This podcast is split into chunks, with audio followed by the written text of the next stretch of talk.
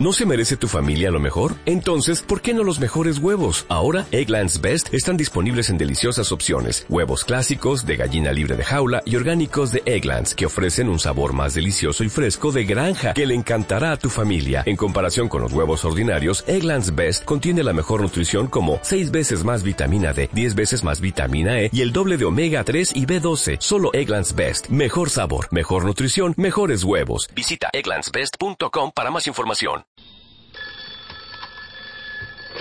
Sí. John, gracias a Dios que estás ahí. ¿Gordon? Sé que el otro día me tomaste por loco, pero siguen pasando cosas muy raras. Tranquilo, tranquilo, Gordon. Está aquí. ¿Quién está ahí? Gordon. Déjame hablar con él. ¿Quién eres? Here's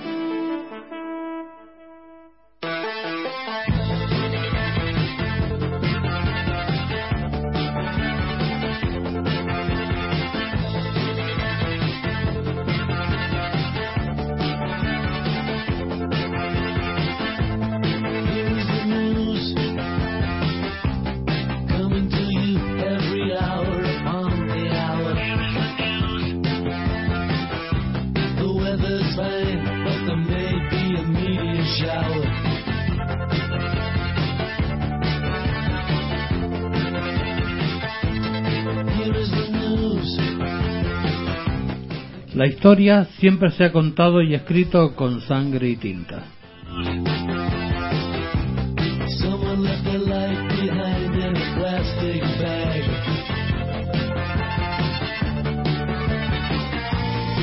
He aprendido a no tener miedo a la muerte. No es que desprecie la vida o desee morir. He aprendido a aceptar que solo estamos de paso. He aprendido a amar la vida y todas las cosas sencillas. He aprendido que a los humanos hay que darle una segunda oportunidad, quien no tiene contradicciones.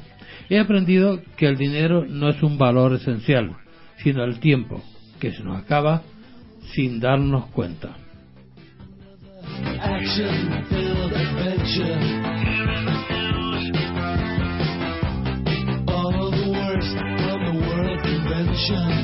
El cactus es una planta con espinas, en la que de vez en cuando nace una bella flor. Fini Mateo, buenas noches. ¿Te gustó, verdad? sí. Y a con tu comentario yo digo, ay señor, llévame pronto que este cuerpo pide tierra. Pide tierra. Ay, Dios. Yo te la he hecho, no te preocupes.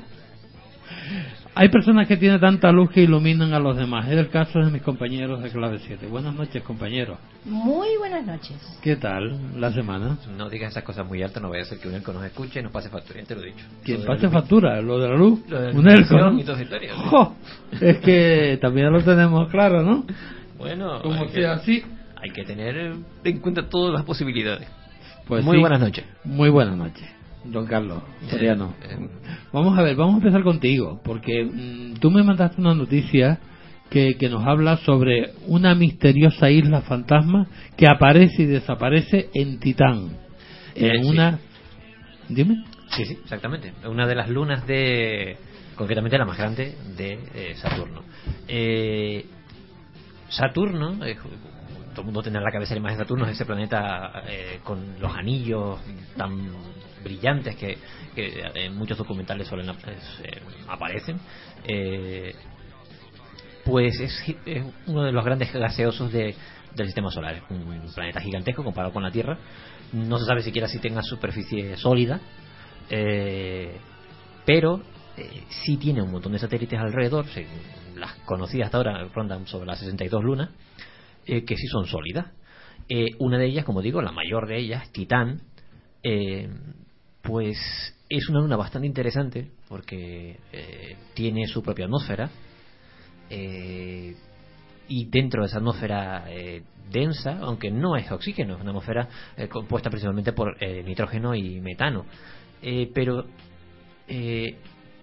tiene vientos que provocan erosión sobre la superficie, con lo cual hay valles, montañas, incluso cuencas de lo que parecen ríos y, y lagos que están rellenos por una eh, por un líquido que no es exactamente agua, ¿vale? Mm, principalmente es eh, metano líquido y etanol.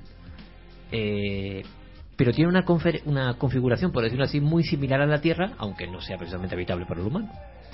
Pues bien, es tan interesante esta luna que lleva, pues, no exactamente el número de años, pero lleva unos cuantos años por allí, la, la sonda Cassini, dando vueltas en torno a, a- Saturno, estudiando el planeta y también la- las lunas que están alrededor. Y ocurre que este, este, este, eh, esta nave espacial, vaya, porque no es un satélite, es una nave de investigación, eh, en julio del año pasado, el 10 de julio concretamente del año 2013, envía unos datos, una serie de imágenes, una serie de diapositivas, por decirlo así, de la superficie de Titán al laboratorio de propulsión a chorro, el JPL, que está en Pasadena, en California. Eh, a los pocos días, cuando empezaron a analizar las fotografías, se dieron cuenta de una cosa curiosa.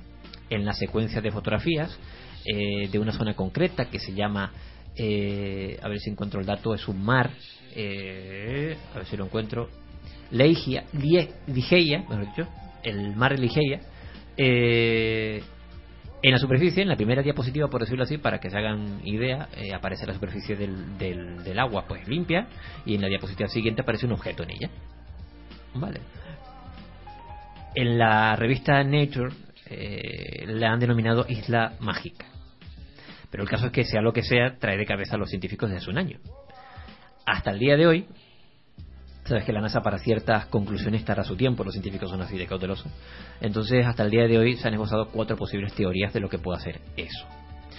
La primera, eh, porque hay una cosa curiosa, ahora se sabe que esa luna tiene una atmósfera lo suficientemente densa como para que tenga cambios climáticos, tiene su propio clima.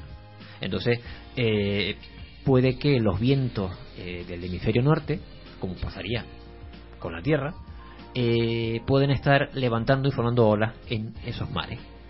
Y a lo mejor una de esas olas, en un momento determinado, quizás sea por el, contraste de lo que del brillo del, del sol, o os pueda dar esa falsa sensación de que hay un objeto sólido.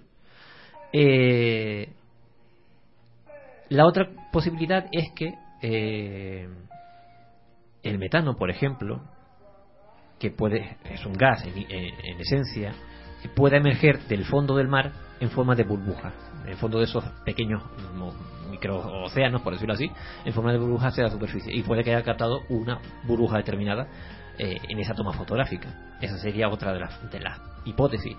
La tercera de las hipótesis, porque son cuatro en total, pues lo mismo, sólidos, eh, piedras o incluso algún tipo de hielo, vaya, pero en este caso de agua, eh, puede haberse soltado del fondo de, ese lago y pues salido a la superficie, flotado por decirlo así, eh, o incluso haberse soltado quizás de, los bordes de del,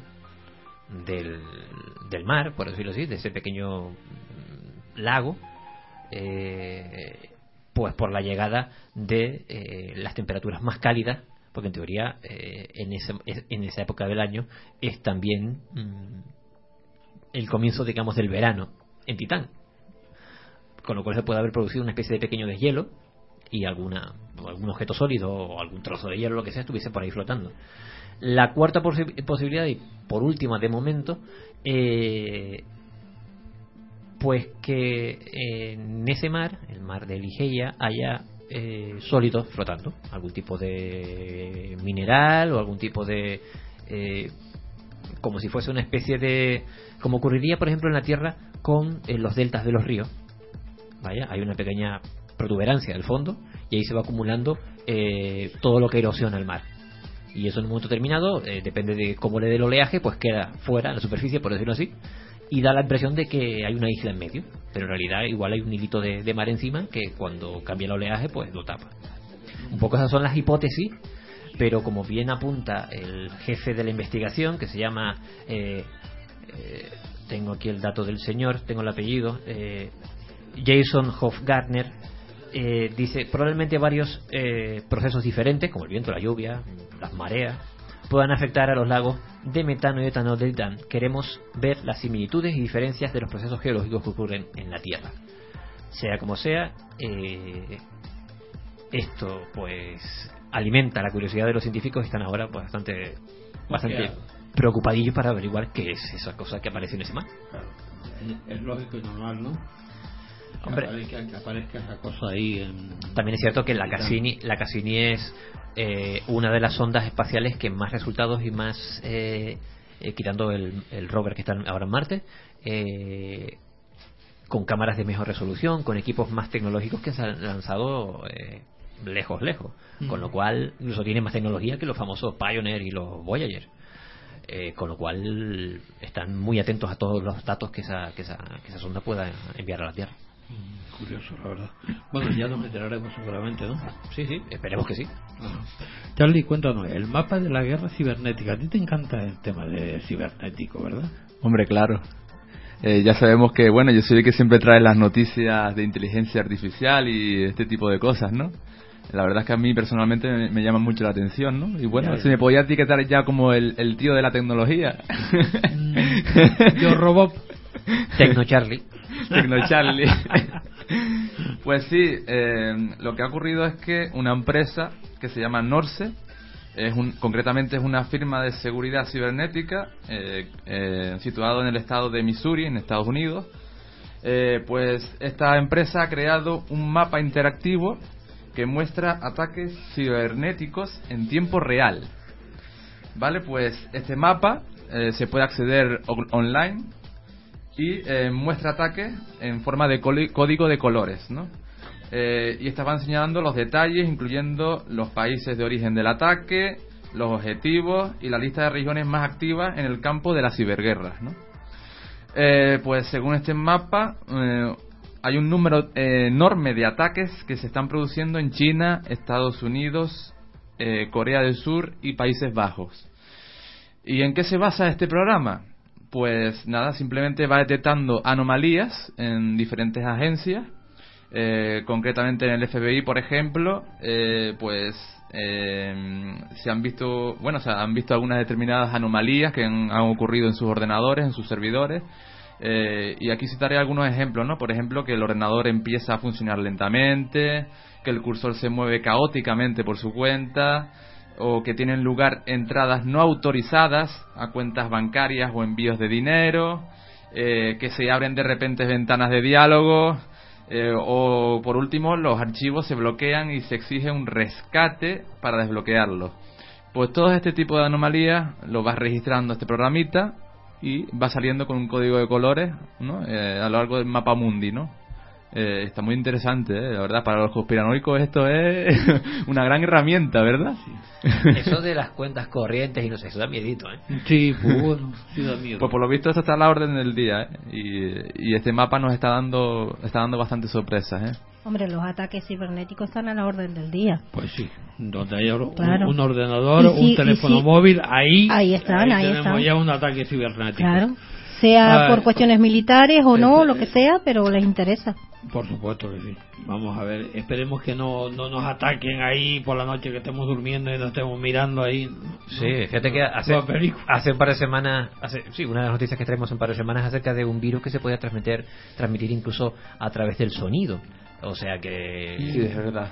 O sea que... Es terrorífico, es terrorífico, ¿eh? Sí. Oh, Tú imagínate- si nos ven durmiendo ahí. Sí, tú imagínate que a través de un- pequeños ultrasonidos se pueda colar un virus en tu ordenador, o un hacker en tu ordenador, mejor dicho, y hacerte ahí... La Mejor que no lo pensemos, ¿no? hay, hay que darse cuenta que nos reímos de esto, ¿no? Pero realmente la gente no se da cuenta del peso que tiene esto, ¿no? Eh, vivimos con la tecnología, todo el mundo tiene su ordenador, tiene cosas importantes guardadas dentro de ellos mismos. Y claro, no se ríe porque parece que no tienen no tienen mucho mucha llegada este tipo de ataques, no, no Para no. nosotros, pero las, gran- grandes las grandes potencias, empresas, las grandes eh, potencias es están, muy importante, es muy están importante. introduciendo, bueno, introduciendo no es la palabra, pero bueno, se están gastando millones y millones Sí. ¿eh? Sí, pero no solamente Para- las grandes potencias, es que también los espías lo están utilizando. Claro. Claro. Ahí, ahí está el problema. Que pueden espiar a cualquiera mientras uno está haciendo... Que Las puede agencias ser- de inteligencia, la NSA, Norteamérica. A eh, través de las cámaras de los ordenadores. Yo no sé si eso da- era. ya me está dando miedo. Ya, que broma, podría ¿qué? ser la peor arma de guerra. Esto Claro. puede hasta generar hambrunas, porque pueden haber agujeros económicos impresionantes por culpa de todo esto, ¿no?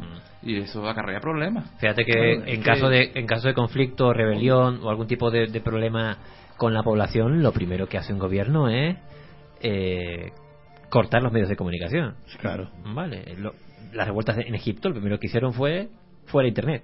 claro. Claro, para, para evitar la divulgación y, y, y también para evitar el, el, el pánico en, en muchas eh, situaciones de catástrofes naturales y cosas de esas. Uf, hay que tener mucho cuidado.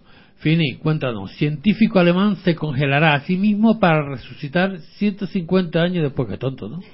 Eh, sí, pero antes tengo una noticia de primera magnitud que no me dejan decir, o sea que no la puedo decir. Ah, no, te lo dejan decir. No, no, en público ¿Que tiene no un lo hacker ahí o qué? Sí, sí, sí. Bueno, más que un hacker, pues yo lo llamaría otras cosas. Bueno, el profesor alemán Klaus eh, Seims, no sé cómo se dice en alemán, de 75 años de edad, planea congelarse a sí mismo con el fin de resucitar dentro de 150 años. Eh, está publicado en el Congelarse, diario, él, eh, o sea, congelarse vivo, eh, congelarse a sí mismo mismamente. pero vivo. Vivo, sí. Ah, Sí, o sea, mira, según publicó el diario alemán Bild, el proceso al que quiere someterse el investigador de Hamburgo es la criopreservación, es congelarse vivo y posteriormente la restauración de sus funciones biológicas. De acuerdo con el plan de Seims, en primer lugar, su cuerpo se enfriará hasta los 196 grados bajo cero. Después de los abogados constatarán la muerte de su cerebro, los asistentes del profesor tendrán cinco minutos para poner su cuerpo en un baño con 60 kilos de hielo. Y eh, si acaso tardan más de cinco minutos, un minuto más que tarden ya el experimento fracasa, ya que las células del científico comienzan a descomponer, comenzarán a descomponerse y ya pues no se volverá a, a devolverle la vida. No, fracasa el experimento totalmente. Exactamente, bueno. Pero, Después de eso, el 150 cuerpo de. Seims... ¿Eh? 150 años. Sí, espérate, yo te, yo te lo cuento, ¿no? Cuéntame, que, que la verdad es que el no- cuerpo de Seims se colocará en un refrigerador especial, que no espacial, y se enviará a la ciudad de Clinton Township, en el estado estadounidense de Michigan, donde se encuentra la empresa Cryonic Institute. Los empleados de la empresa reemplazarán la, sangre del señor este por una solución física especial. De este modo las células se congelarán y esperarán hasta que los futuros profesionales aprendan a revivirlas. Según el profesor alemán, la humanidad tardará, pues eso, unos 150 años. Ya ha firmado un contrato para su resurrección eh, con la, la firma esta Cryonic eh, de 21.000 euros para que le descongelen dentro de 150 años. Y el señor dice, soy 100% consciente de lo que estoy haciendo, estoy bien de la cabeza, no estoy loco. Y él pues eh, ha pasado casi toda su vida estudiando gerontología, o sea, la ciencia de la vejez, y en 1995 pues ya empezó a interesarse de forma activa por la criogénica. Pero y este señor no tiene familia. Pues yo Digo yo, a lo porque mejor no tiene familia o mejor- voluntariamente decidir que te congelen es Bueno. dejar atrás toda una familia, ¿no? Toda No, una a ver, vida. y cuando yo decidí que, que me quería ir a Marte, que después me- no me quisieron, lo- pero los de Marte, Bueno, vale. Los de Marte no los de la Tierra. Niña, allí Tierra. no te quiere nadie a ti, eso ¿eh? está claro. a mí no me quiere nadie, pero es que ni en la Tierra, ni en Marte, ni en Venus, es que vamos, Claro que no. soy lo peor. Claro que sí. Tú te callas. Ah, Ani, Eso eso todo lo dice, lo está diciendo para que le digamos que no. Ani, cuéntame. Descubre el cráneo humano dentro de oso de peluche. Sí. Por Dios. A ver, explícamelo, porque no lo entiendo. Bueno, pues es muy fácil de, de entender. Eh, nos vamos a México, la Ciudad de México, que resultó que encontraron dos cráneos y otros restos también humanos dentro de dos ositos de peluche. ¿Durante qué? Durante una revisión rutinaria en una empresa de mensajería del aeropuerto de Ciudad de México. Aduana, más bien. Aduana, exacto, tú lo has dicho, en aduana. Ellos revisan todo ese material y, resu- y resulta que encontraron a estos dos ositos.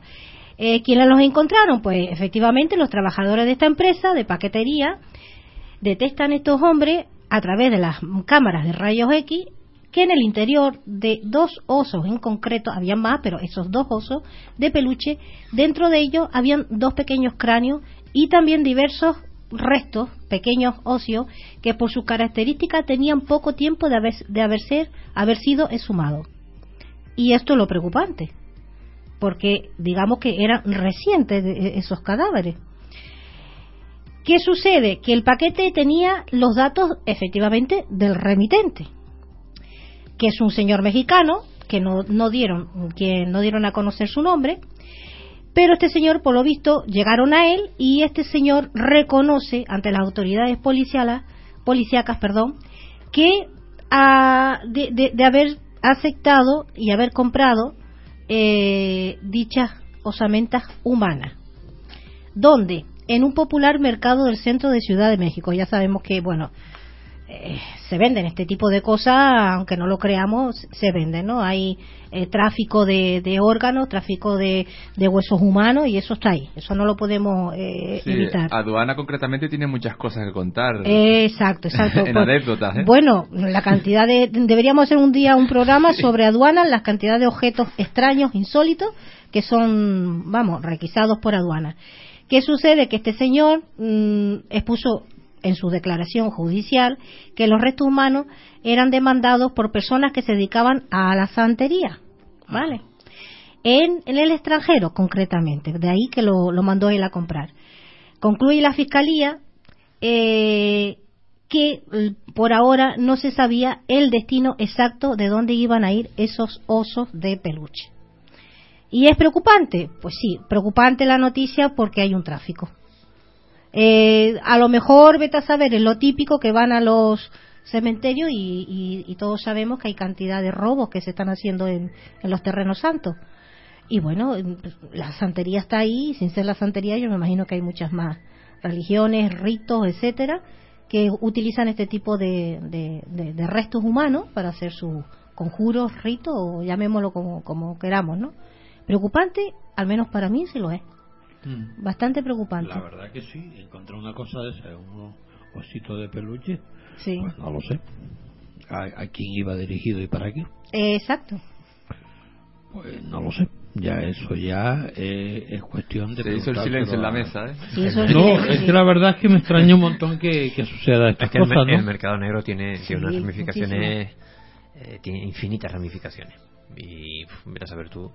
Se, se han contado historias incluso en, eh, por, por ahí, por Nigeria, eh, personas concretas que dicen de, de haber estado en, ¿cómo se dice?, en, en comercios ambulantes en donde venden carne humana y este tipo de cosas y por lo visto es algo que se ve bastante por allí. Mm. Son historias que, que se sí. cuentan, pero vamos, que... No sé, te digo, el mundo es muy grande y, No y digas. sí, hay, hay sitios y Hombre, hay comparado, comparado con qué? El mundo Yo grande. me lo comparas con mi casa compararlo y- con alguien para decir. Pum, lo veo grandísimo. si tú lo comparas con cualquier ser humano, es enorme. El caso es que eh, uno nunca sabe quién puede estar detrás de un del hilito más insignificante, vaya. Y yo no soy conspiranoico, lo digo yo muchas veces, pero es que eh, muchas veces no tienes más que encender la televisión y te das cuenta de que el hijo de no sé qué viene de no sé dónde y un señor detrás y luego sale en corrupción de menores, un- una historia que... que pone los pelos de punta. Sí, Eso sí. es verdad.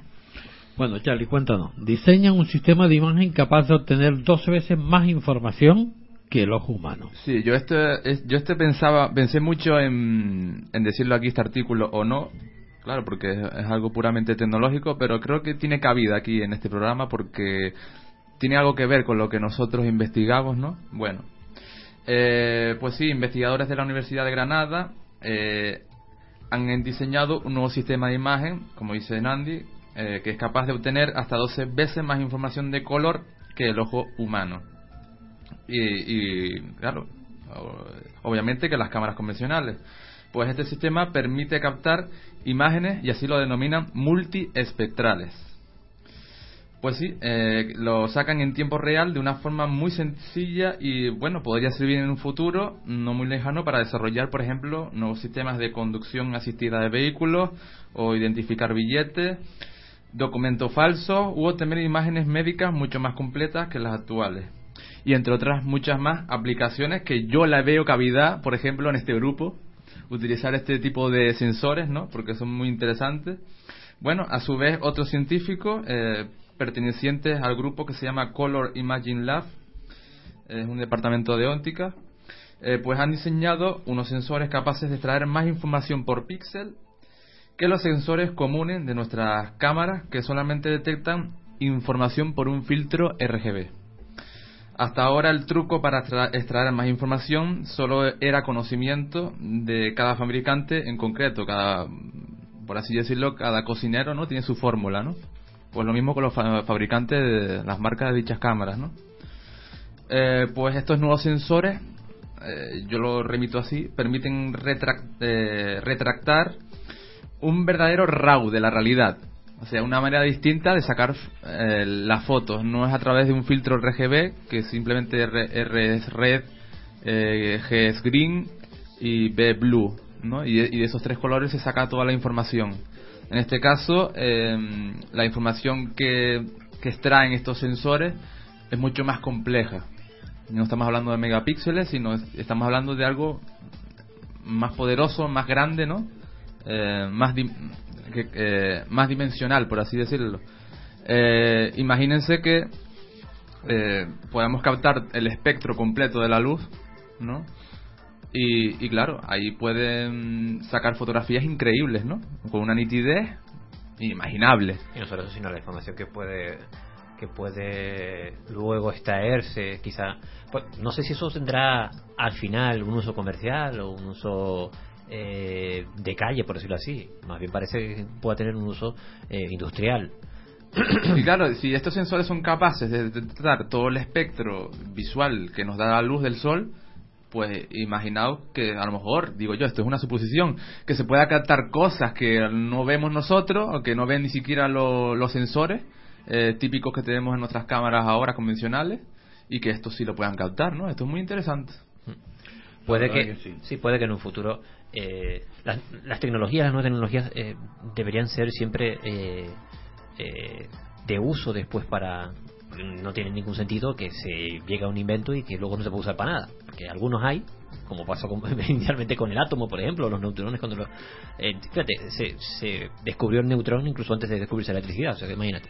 Pero el caso es que eh, este tipo de, de, cosas, con el tiempo, ahora que los equipos de investigación utilizan todo tipo de tecnología eh, para disgregar o para desentrañar las posibles energías o fuerzas que pueden intervenir, yo que sé, en un caso de poltergeist, ya sea el magnetismo, ya sea eh, la propia eh, el propio geomagnetismo de las propias eh, alteraciones que produce la, Tierra, elementos que son pura ciencia, que son elementos científicos, son, máquinas creadas por la, la propia ciencia y que se utilizan para la investigación. Eh, hombre, si ahora utilizamos cámaras infrarrojas, tú imagínate la información que se podía extraer por una cámara de este tipo. ¿Cómo te puedes imaginar? Lo que descubriríamos. Pero eso suponiendo que tenga alguna vez un uso comercial. que, claro, tendríamos una, visión más hiperrealista, ¿no? Que por ejemplo, como por ejemplo dicen los místicos, la gente que hace, por ejemplo, viajes astrales, que dicen que salen de la matriz, por así decirlo, y dice que conciben una sensación eh, hiperrealista ¿no? de, toda la vida, de todo lo que hay alrededor. Y es muy curioso, ¿no? Se podría conseguir, yo creo que, que alguna vez podríamos verlo, ¿no? Espero que sí, ahora hay muchas tecnologías que lo tenemos en casa, muchas tecnologías como las pantallas IPS, eh, la tecnología LED y un montón de historias que ahora todo el mundo tiene en su casa, eh, algunos más que otros. Eh, yo creo que sí en algún momento eso será comercial, porque si no eh, hay que sacar dinero donde sea. Claro. Y hay más gente pobre en el mundo que rica, con lo cual tiene que hacerlo de un modo u otro que se pueda vender en su mercado. claro, claro. Bueno, entendido la indirecta. Vamos a hacer un descansito para publicidad y enseguida volvemos.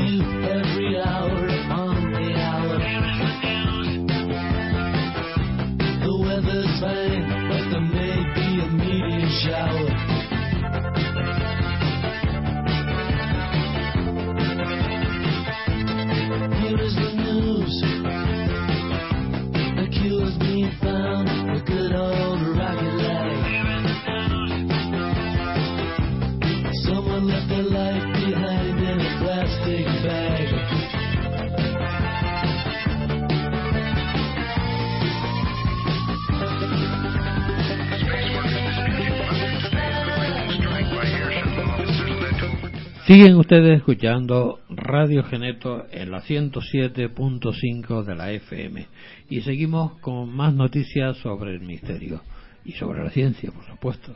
Detectan grietas en el escudo magnético que protege a la Tierra de la radiación solar. Así nos quedamos todos, que- todos quemados.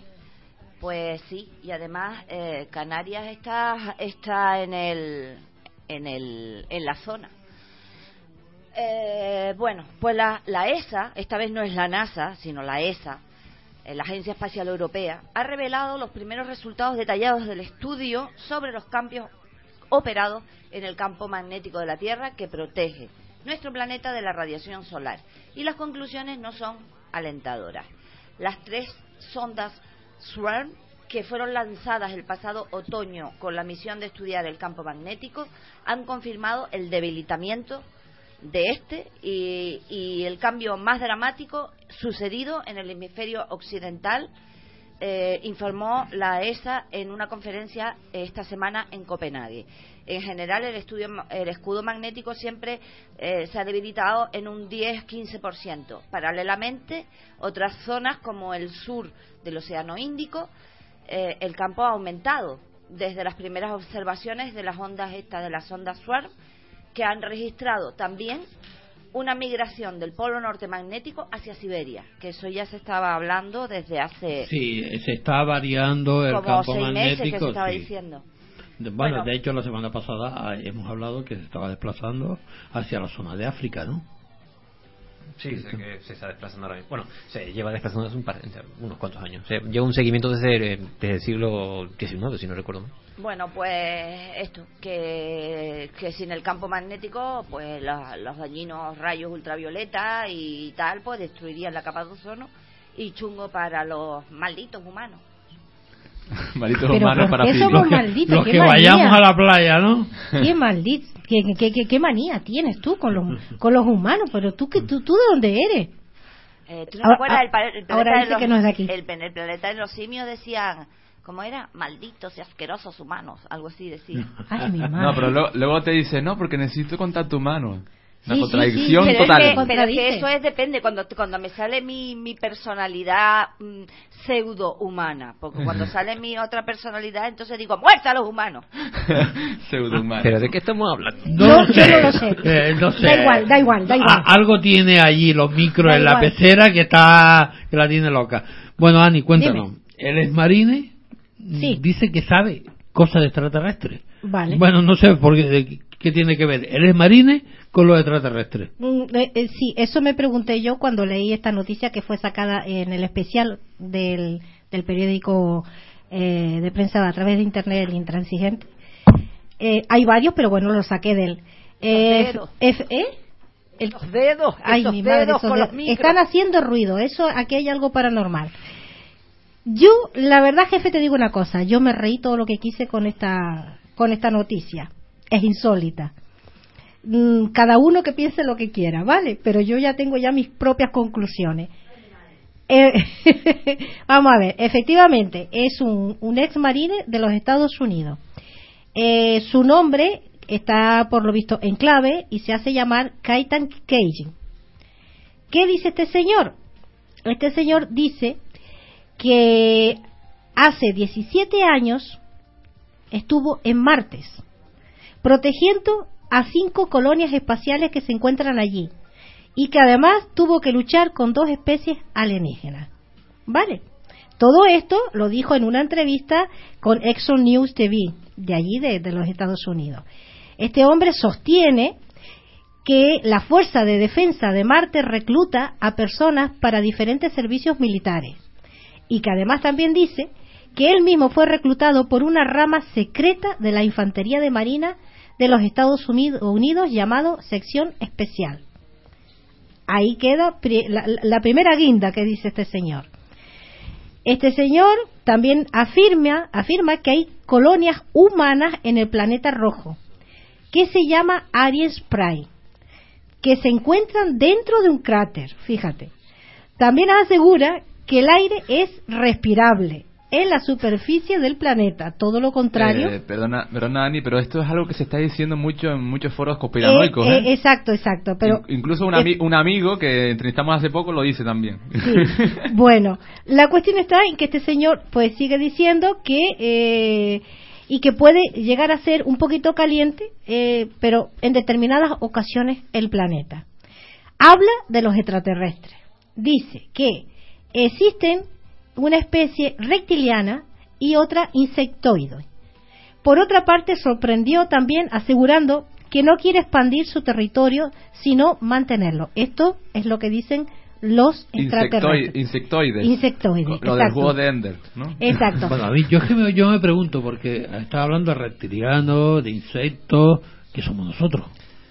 Hay que tener en cuenta también dónde hizo Yo, las declaraciones. ¿eh? Si me lo preguntas, yo la yo no verdad, me gustaría decir nada raro, porque, a ver, No sé, no sé, no sé, no sé. Pero bueno, que él dice, dice que, que él, por lo visto, él estuvo en Marte. Ah. Pero, vamos a ver, hace 17 años atrás. ¿Y, yo- yo y hoy estamos a miércoles? pero vamos a ver, pero si es que en Marte ya se ha visto que no hay nada. Bueno, Eh, pero a él... ver, pero Bueno. ¿quién- quién- el, el asunto es quién lo ha visto. Vale, porque de ahí, de- en eso se basan los conspiranoicos. Eh, Claro. Tú imagínate. A ver, eh, tenemos un robot arriba que está... eh, Hay varios, hay unos cuantos. vale, que están eh, monitorizando todo aquello. Sí. Y de momento no hemos visto nada. Pero tú tienes un canal Pero, 24 o sea, horas eh, a través de... eh, puedes que- ver lo que ves. el que se esconde de las cámaras. Mm, No, Y en lo que El- se basan los... el gran hermano que tenemos arriba en Claro, Marte. en lo que se basan los ¿Y es conspiranoicos... Marte o es el Teide? Eh, A ver. A Vale. ver, yo quiero poner un ejemplo. Ustedes imagínense, por ejemplo, que existe una raza extraterrestre, yo que sé, en, en Júpiter, ejemplo, ¿vale? Y que estamos examinando la Tierra, al revés, ¿vale? Y se piensa que en la Tierra no hay nada. Eh, O, eso, o hay un interés de por medio en ese planeta de que en la Tierra digan que no hay nada. Y de repente se van al desierto del Sáhara o ve tú a, o al Tede mismo y empiezan, eh, y eh, bueno, aterriza una nave allí de ellos y empiezan a hacer sus cositas, ¿no? A, a investigar y, ¿no? y, a, y a recopilar fotos. Ay, y te dicen, en la. Tierra no hay nada. Porque lo ven, aquí está, hay un desierto y no hay nada. Y te pueden engañar No, perfectamente. pero vamos a ver. Hay varios ro- eh, robots, ya lo está diciendo Carlos, Sí, y, en distintos lugares de- del planeta. Sí. En algún lado tiene que haber algo. Pero ocurre, es- es- por eso te digo, es en lo que se basan los científicos. Todas esas imágenes que tú ves pasan por un filtro, y ese filtro es la NASA. Claro. Ah, ya tú, Vale, tú estás diciendo entonces- que cortan, cortan y pegan. En, ese, en, en estas dos palabras que acabo de decir, yo filtro y la NASA, para los conspiranoicos hay un mundo. Claro, esto es cosa de conspiranoico. Conspiranoico total. Cortar y pegar. total. Lo que ocurre es que, bueno, este señor hizo esas declaraciones en un canal televisivo, aunque no sé si es televisivo o streaming, no lo tengo claro, No, es que pertenece a las sociedades, eh, las sociedades exopolíticas norteamericanas, Ya. ¿vale? Que están caracterizados sobre todo por hacer afirmaciones de este tipo. No me extraña que entre todo el asunto hayan salido seres reptilianos, ¿vale? Porque son los primeros en defender esa teoría. Tiene pies y cabeza dentro de la teoría de los conspiranoicos, eso está claro. Claro, normal. A priori es un absurdo, eso está claro. Es para, es para reírse. Pero como nunca sabemos que detrás de todas estas cuestiones de risa, de broma, eh, que lo podemos llamar loco o pirado, como lo queramos llamar, mm, vete a saber si realmente hay algo, aunque sea por pequeño Yo, que sea. para ser más hay conspiranoico algo, todavía, ¿no? yo miraría nuestra civilización. Claro. Más conspiranoico que nosotros, las razas humanas, no creo yo, Yo que haya. miraría por ahí. No lo sé. No sé, pero en cualquier caso, mira, ahí está la cuestión. Pues sí. La verdad que si en vez de irme para Marte, para Júpiter, para Ganímedes y todo esto, No, que parece yo que me iría ya hay a- colonias allí, ver, o sea, me parece yo miraría la civilización y, y vería lo, las enterradas que hay. coño. Desde hace 17 años, dice, 17 años. Hace 17 años él fue. Ya hay colonias en una misión secreta. humanas en Marte. Para que tú veas. Joder. y que además lo último que dice, que dice que, eh, que por supuestísimo, eh, los extraterrestres, sean como sean, no van a venir a la Tierra ni se van a dejar a conocer. Claro que no. Ya, Claro, ya lo que no les interesa noticia- para nada la raza humana. Ya lo dijimos la noticia la semana pasada que Claro. somos estúpidos. Por Claro. eso no vienen. Eso, sabe, eso me recuerda a una a un, a un lo que aquí llamamos colorín te veo una historia eh, de los años creo que 50 que hoy día ha tenido una eh, hay una película eh, producida por eh, Walt Disney. Y si me acuerdo del título eh, te la digo es el nombre de del protagonista eh, y se basa más o menos en un señor que es capaz de, a través de un, algo que encuentra en la Tierra, viaja hasta Marte y allí hay una civilización con aspecto, eh, si no reptiliano, sí insectizoide. ¿vale? Inse- eh, pues eso. Si me acuerdo del nombre de De la... mariposoide no hablan. Hombre, son insectos, vete a saber tú qué variedad. Bueno. Pero bueno, que me suena a ciencia ficción, mm, vamos, totalmente. Lo Oye, siento, yo tengo pero- que hacer una confesión. ¿Tú sabes por lo que me ha dado estos últimos días? Porque yo también... Te da Me cosa. apuntan que es John Carter. La John película. Carter, exactamente. Ah, mira, vale. Es una película y- y un, y un TVO de hace 50 años. Hablando de películas, yo me estoy viendo estos últimos días para atrás. Yo creo que tengo nostalgia. Casa Fantasma, pero en dibujo animado. Y yo me pregunto, La- cuando la yo estoy, tira pa'l monte. estoy, estoy Pero, en mi hija, ¿y dónde cuartito. sacaste tú eso? Eh, Casa Fantasma eh, es dibujo dan animado. ca- colega, dan Casa Fantasma. ¿Pero Es que estoy, vamos, estoy enganchadísima a la serie de Casa Fantasma en dibujo animado. ¿Pero dónde dan eso? Eh, en, ay, no me acuerdo Si, del si canal. vas a dar publicidad, no, lo me hagas. acuerdo, no, no, no, no me acuerdo Bueno, del pues me canal. lo dices luego. Yo te lo digo, yo lo busco y yo te lo digo cuando la estén dando. Hombre, hombre, y hablando de dibujos animados, si empezamos a hablar de Scooby-Doo últimamente, Agüita, Bueno, ¿cómo están también, los también. de Scooby-Doo? Muy Bueno. interesante, ¿eh? Vamos a, a cambiar, vamos a, a- a la primera. Vamos a guerra- cazar fantasmas. Vamos a cazar Vamos a cazar fantasmas. Vamos a, fantasmas. a la primera guerra mundial, ¿no? Sí. Captan un fantasma en un cementerio de la primera guerra mundial. Eso dice. Bien. Eso dice. Eso ya me gusta. Vale, te cuento. Es Cuéntame. la historia de un chavalito que se llama Mitch Glover. Resulta ser que en un viaje de algo así como un viaje escolar o de fin de curso, no, no tengo, no lo dice muy clara la noticia, eh, se va con la clase a Francia, a un cementerio eh, o una especie de sí, un cementerio militar principalmente en una ciudad eh, al norte de Francia llamada Arras. Pues allí él realiza una serie de fotografías a aquel cementerio, todas las cruces así, bien aline- alineadas. eh, se parece a, a eh, no recuerdo cómo se llama el cementerio este gigantesco de Norteamérica, pero en plan pobre, vaya, que son cruces eh, eh, y sobre todo de la Segunda Guerra Mundial. Pues bien, el señor llega a su casa, atraviesa el, el, eh, el canal de Suez, creo que se llama, y llega a Londres porque es británico, y cuando empieza a analizar las fotografías, fotografías hechas con su móvil, ojo, eh, pues encuentra una en la que bueno se percibe una especie de anomalía en un rincón de la, de la fotografía. En cuanto termine eh, de dar la noticia la, subiré a, al- a Facebook para los oyentes que quieran echar una visual. Eh, si mira la fotografía pues en el lateral izquierdo digamos eh, aparece una especie de anomalía por decirlo así. Evidentemente la fotografía que he rescatado a través de la web, la que está publicada en todos lados, eh, no tiene excesiva calidad, sobre todo suponemos que está hecha con un móvil, porque además se, se trata de alguna anomalía que parece estar eh, a cierta distancia. Pero bien, según el chaval eh, y sus eh, propias indagaciones, dice que lo que se ve es el fantasma de eh, un soldado del regimiento escocés de Seaforth Highlander. ¿Y eso? Vale. ¿Tenía Eh, faldita? Eh, no tengo ni idea porque, si soy sincero, yo no veo nada. Y lo más importante, si tiene faldita, ¿había viento? Mm, no lo sé. La cuestión es que, es que si tienes imaginación, ves lo que quieres ver, creo yo. Dice el chaval, dice, estaba sentado en el sofá viendo las fotografías que había sacado cuando la vi. Inmediatamente subí las escaleras, eh, se supone que ven un duplex, eh, subí las escaleras para mostrársela a mi mamá. Ella no lo podía creer, dice. Entonces pensé que era eh, como un fantasma de la Primera Guerra Mundial, un soldado. Yo es que estuve viendo, eh, vi la imagen, vi los comentarios y nadie veía nada, absolutamente. Yo no veo La imaginación. Eh, Nah, en esa fotografía. Ni tú, ni yo, ni nadie. Es que yo. este hombre tenía sueño te estaba perdido. Eh, tenía alguna cosa de esta, ¿no? No lo sé, un cementerio, Una una, anomalía, igual se presta bastante al... A... Pero luego después hay otra serie de imágenes que sí se aprecian, sí se ve que hay algo, e incluso con forma, con forma humana, pero resulta ser que son, que son montajes. Entonces realmente, mira, eh, ahora me acabo de acordar en la isla de, de Alcatraz, eh, resulta ser pues que también en una de las visitas captaron con una cámara pues un, un supuesto fantasma. Mm, Entonces están saliendo fantasmas por todos lados. Pues sí. Será Habría que, que que ya hay demasiado Claro. eh, en ese en esa dimensión y tiene Es que venir to- hoy en día todo el mundo tiene un móvil. o todo el viene de puede- vacaciones yo no sé puede ser que, sé. que- es que la tierra aquí es, es linda de ver no si Yo- el turismo fantasmal podríamos llamarlo Hombre, yo no soy fantasma, pero bueno, porque estoy viva en, en primer lugar.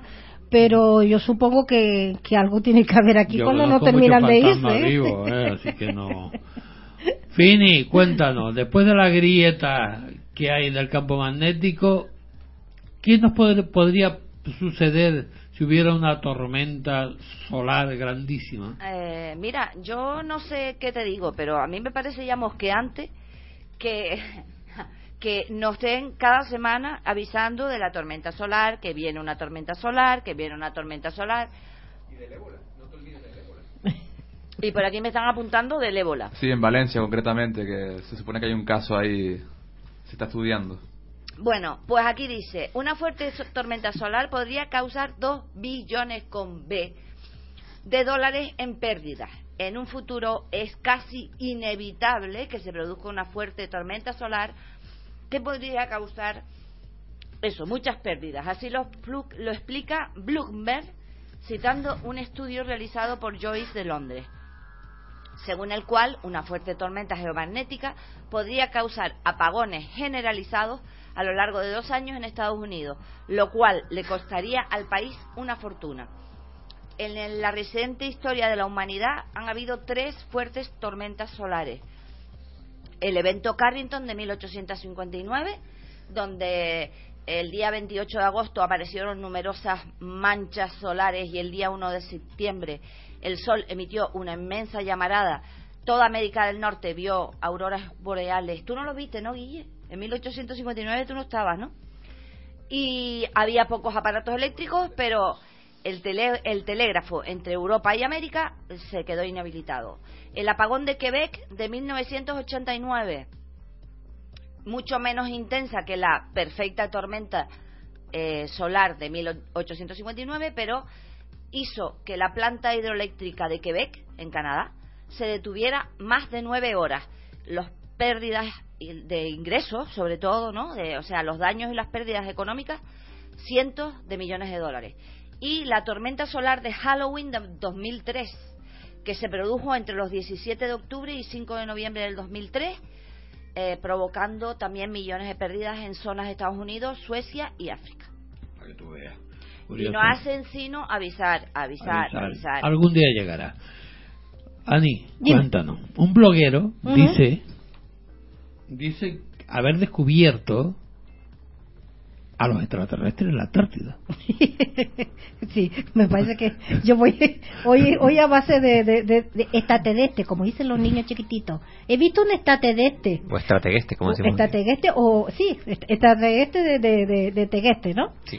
Pues sí, la, la cuestión es que mm, a través, todos sabemos que a través de Google, eh, pues puedes también navegar vía satélite y puedes ir a los lugares que, te plazca ir y, puedes verlo desde muy cerquita con, con el zoom que le da y puedes ver tus ciudades, mm, diferentes, yo qué sé, viajar por todo el planeta, ¿no?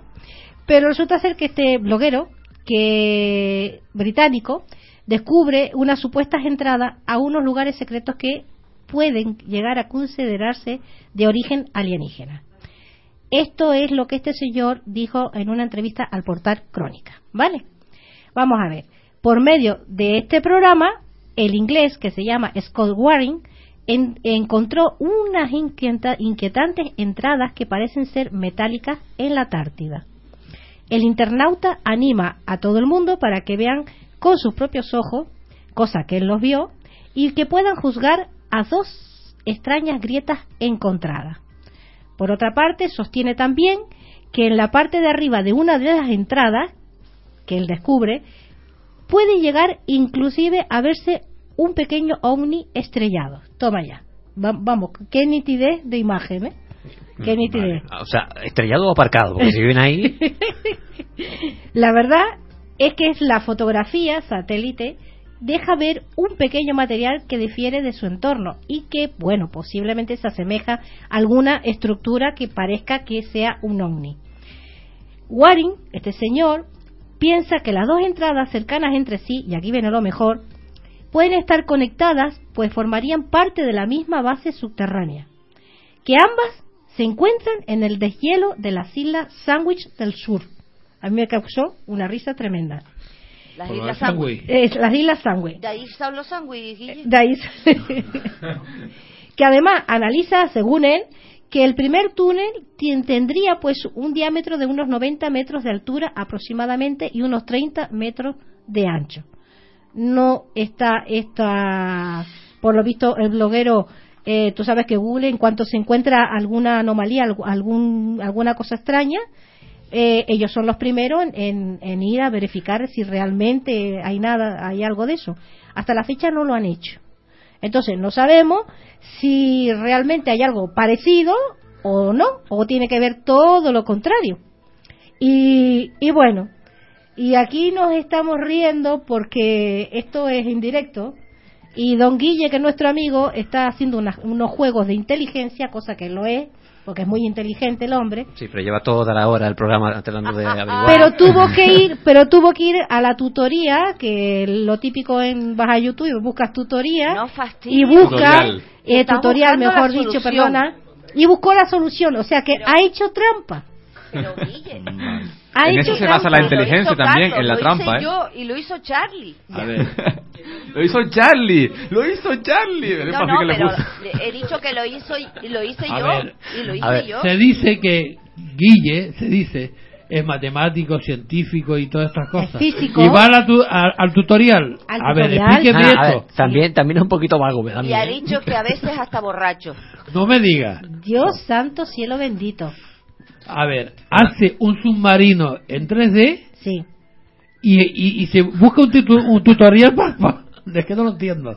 Bueno, pero Bueno, en fin, de- después me lo explicará con el, con Yo el te- chocolate yo- que nos ha traído. yo te lo digo son cosas de genio Sí, claro. Sí, sí. Sí. Es que En- entre la línea de... Es Es que también saber buscar trampas es una forma de inteligencia. Claro, Sí, pero claro, es que claro. vamos a ver, así no gasta el cerebro en chorrar. Claro, claro, claro. Eh, es, bu- es buscar un camino corto. Bueno, Carlos, cuéntanos. Un ovni y un extraterrestre en Google EAR. ¿Cómo hace? En busca, eh, ¿Cómo hablando, hace? hablando de buscar el camino corto, mira. Claro, por ¿Te el camino cuenta? corto. Mira, Como hace Guille. No, no vamos a salir de, de Google Earth, ¿vale? venga vámonos Eh, y este Vamos señor allá. creo que también buscó el camino más corto que encontró. Es eh, un señor llamado Scott Waring, que dice ser ufólogo, eso lo dice él, y al menos en los blogs en los que he encontrado la noticia, que mm, es una especie de corte y pega, porque entonces pues no lo mismo. Eh, lo que sí es cierto es que subió un vídeo a YouTube en el que hace un, análisis alucinante de una serie de imágenes que dice haber encontrado en eh, Google Earth. Dentro de ese vídeo da una serie de coordenadas eh, que aluden a una ciudad de Montana, en Norteamérica, en Estados Unidos.